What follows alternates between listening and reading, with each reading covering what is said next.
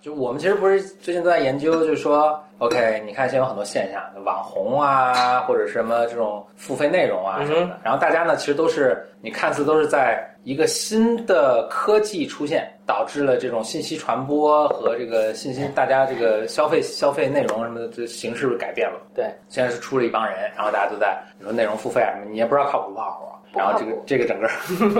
这个这个这个这个 ecosystem 这个这个生态环境还在演化过程中嘛。那我就想，这个我们怎么能够多少有点预测的能力，说这个东西会怎么去发展呢？我就想起简历以前一直说，就说以史为镜，可知兴衰。嗯哼，铺垫好长，简历原话不是这么说，就是类似的事情在以前都发生过，肯定的，而且也出过，当时也出过一批，就是这个网红。呃，简而言之吧，就是新的科技导带来推动了新的信息传播的方式，人们消费信息的方式，人们对信选择什么样的信息去消费的方式。对，这是谁呢？就是马丁·路德和当时的科技创新，就是印刷术的发明，嗯哼，就是哦，是，就当时完全就发生，就是跟现在你你跟现在就是有非常 close 的一个印证，就是印刷术差不多是古登堡在，那中国人早就发明了，但是真正在什么的时候是古登堡在一呃一四几几年的末的时候，他开始印刷术在欧洲开始成熟。OK，转眼到了一五几几年，也就是十六世纪初，马丁路德呢本人是一个不名不见经传的小小教士，在欧在德国的一个四四五线城市的那么一个一个哥们儿。明白，他当时就是看见当时欧洲教会教皇罗马天主教皇卖这种赎罪券，他很不满，他要去抗议。那当然不满，呃前面也有很多人都不满啊，但前面很多人不满，最后都就跟跟教皇叫板，最后就导致一些很悲惨的结果。因为呃，马丁路德他的他做了一件不同的事情，或者说他的他他出现的这个时代给他一个不同的机遇，就是印刷术突然流行。所以马丁路德在他他开始做了一件事，他写了这个等于教皇的九十五条罪状吧，钉在了教会的门上。这个行为本身，当然我们现在听着看好像具有挑衅意义啊，其实没有太挑衅意义，因为那个时代教他们教会的门呃就是一个 bulletin board，大家就是北大三角地区，谁有什么事儿屁大点事儿都会往上钉，所以这事儿本身没有什么。嗯哼，然后呢，当然马丁路德呢是他本身是一个呃博士、硕士毕业的一个教皇的一个中下级的一个小职员儿。他写了他这个写着按照当时的这个传统，当时都是拉丁文写的，当时有文化的人都讲拉丁文，宗教里面的东西全是拉丁文，圣经都是拉丁文和对或者希腊文，就是普通人也看不懂。但是他干了一件不同的事儿，就是他把这个九十五条拉丁文写完之后，他翻译成了当时的老百姓的语言，老百姓语言就是德文、法文这种，嗯啊，民间的语言，其实这都是很没有文化的语言，识字儿人也不多。但是他把它翻译成了这个，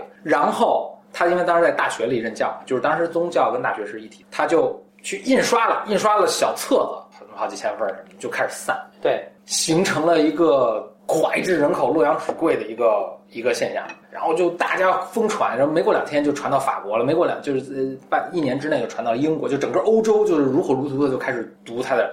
他瞬间就成为一个网红。呃教皇当然肯定也注意到了，就开始跟他这个公开的这种对峙啊和这个、呃、辩论啊，就是辩论这几点的对还是不对啊什么的。因为他们的这种辩论是非常呃学术性的，就是所以他们这种辩论当然都是用什么拉丁文，尤其教皇那种拉丁文。但是马丁路德不同的就是，他每次都会把它翻译成一个非常严，就是一是翻译成德文，翻译成非常老百姓能听懂的通俗的语言，然后用特别短的册子，然后去发行。对，然后他还产生做了好几个创新。就当时其实印刷术是当时已经成熟，大概有那么几十年的一个历史哈。我觉得可以想象是互联网，比如说九十年代或者两千年代，当时印刷术其实大家是不赚钱的，就不知道该印什么。嗯，只能印，这点纸也挺贵的，其实，所以他们要印那种很厚的书呢，圣经的什么，就是古登堡的 Gutenberg 那个 Bible，大家知道，其实非常非常贵的，是什么一个人的什么三个月还是一年的工资，对，一个正常，很少有人能买得起，是。而因为就很厚嘛，我看过那会儿历史，就跟你这个很像，不是很像，就是我看了另外一本书，就说那会儿说一个图书馆有十几本书，就是非常不得了，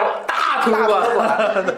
对对对，真的是这样。 就所以咱说书都是那个很贵，都是就是锁锁起来的，对，你哪能随便然拿后说圣经这种东西根本就是你必须就是可能一个大区域里只有一本儿，啊？然后他老百姓就就解释权就全在对教这个对嗯不管叫教皇还是叫什么，就是在这牧师神职吧对啊对对神职人员手里嘛，就是老百姓只能听嗯，他没有解释权嗯，因为我看不到原版嘛嗯，那你怎么说我就怎么来。你甚至看了你也看不懂，因为是拉丁文的。对对对对，就是。所以当时就这么想，啊，大家不知道该印 什么，没有就没有没有一个 killer app，你知道吗？大家不知道该印什么。所以很多这种这种这种，就所以只有一是只有大城市才有印印那个出版公司，主要印的都是给大学服务，就大学印那些学生的 thesis 啊，印那些什么圣经啊，因为当时书其实就是圣经，就就是和和相关的这些四书五经这些。所以马丁路德一出来，就是马丁路德他们，他当时他是在一个二三线小城，当时只有一个半死不活的一个小出版社，是他们大学供养着，大学还每天每年都亏损，大学还这个贴钱，对，因为学校必须得有，因为我们这个学生得有文化对嗯，他就让他们给，就是他就基本上全职让这个小出版社给他，其实出版社里也就是一个人有一家印刷机，然后还是人工的那种印刷机，就是嗯摁一下然后出一张那种，就给他印。然后马丁路德就很有很多创新，大家看看跟现在的网红的这个对比啊，一是他说哇你这他，但是大学里有那种特别 boring 的字体嘛，对，马上说不行，我们得有特别 fancy 的字体，啊嗯，他就买了一套那 fan fancy 字体，活活字印刷嘛，就是啊买 fan 的。然后就说你这个我要配插图，然后他们那个他们的小城市小城市那都没见过世面，不知道怎么配插图，他就去专门去大城市请来了一个就是当时最先进的科技了，就等于前端做特好，然后就是能配插图啊，能够署名啊什么的，所以就导致另外他就印的都特别短，就这么两三页、三五页，嗯，然后都用的是德文印刷，就是而且都 right to the point，然后用词也非常简单，就跟当当创始都是小学四年级以下的那种词，哇，就就大火，你知道吗？我是人人都要看，而且当时就是。我后来又看了一些细节，就那天讲完之后，我就看了一些，就就是首先就大家互相传，然后还有很多人盗版它，因为就它这是卖的，对，所以他的卖的都会卖，就但是很便宜，所以就是有人去盗版它，然后都发了，然后他还整天打击盗版什么的， 特别逗。然后还有就是那些，就是他把这个他把这个他写出来了，他他让纸纸笔写上送去排版，然后人送回来之后，哇，他说哇，你这有错别字，然后排版不是，然后没给我署名，我署名还得大号字，然后前面的插图什么，就跟我们那个微信排排版一样图文排版，然后说哥重弄什么的，他特别要要求特别严格，然后各地盗版到处传嘛，然后大家就争相买这个，但其实当时老百姓识字儿的也不多，嗯就百分之十几、二三十这样，嗯，所以人们会这样，就是有一个人买了一张，在公开场合就读讲大家底下人看说有新的文章是什么，新的新的这个十万加， 那片片十万加， 然后上去假如有新的文章出来，然后今天晚上大家到这酒馆，我们给大家读一遍， 逻辑思维吗啊，对，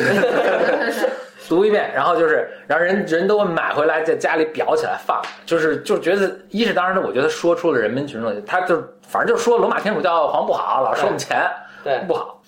另外就是他他这做的是怎么容易读懂怎么来，所以这动作很短，文字都很简单，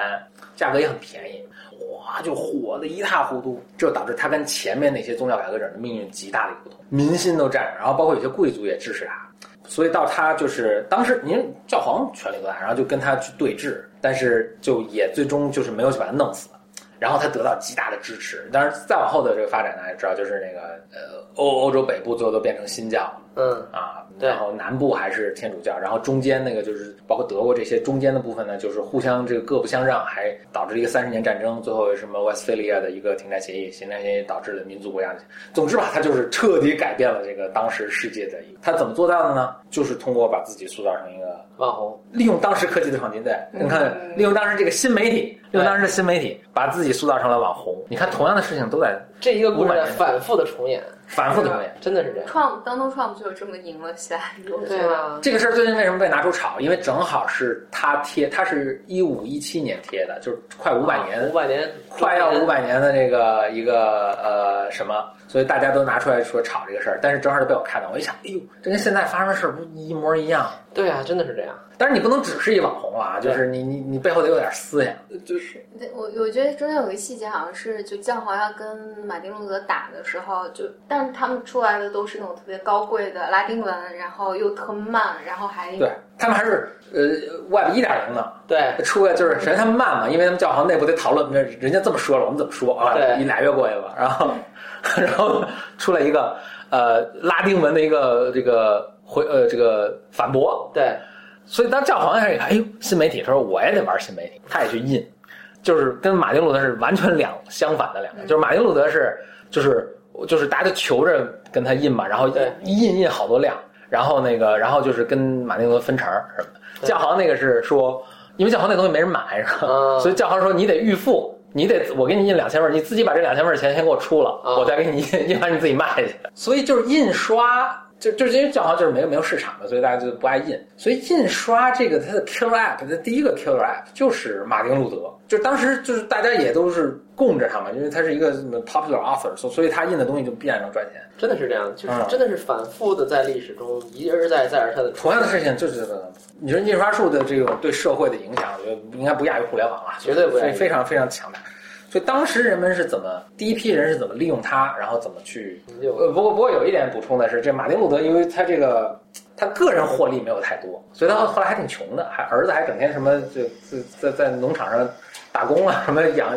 呃救济家用什么，所以这个我们不足以效仿，不要不要效仿，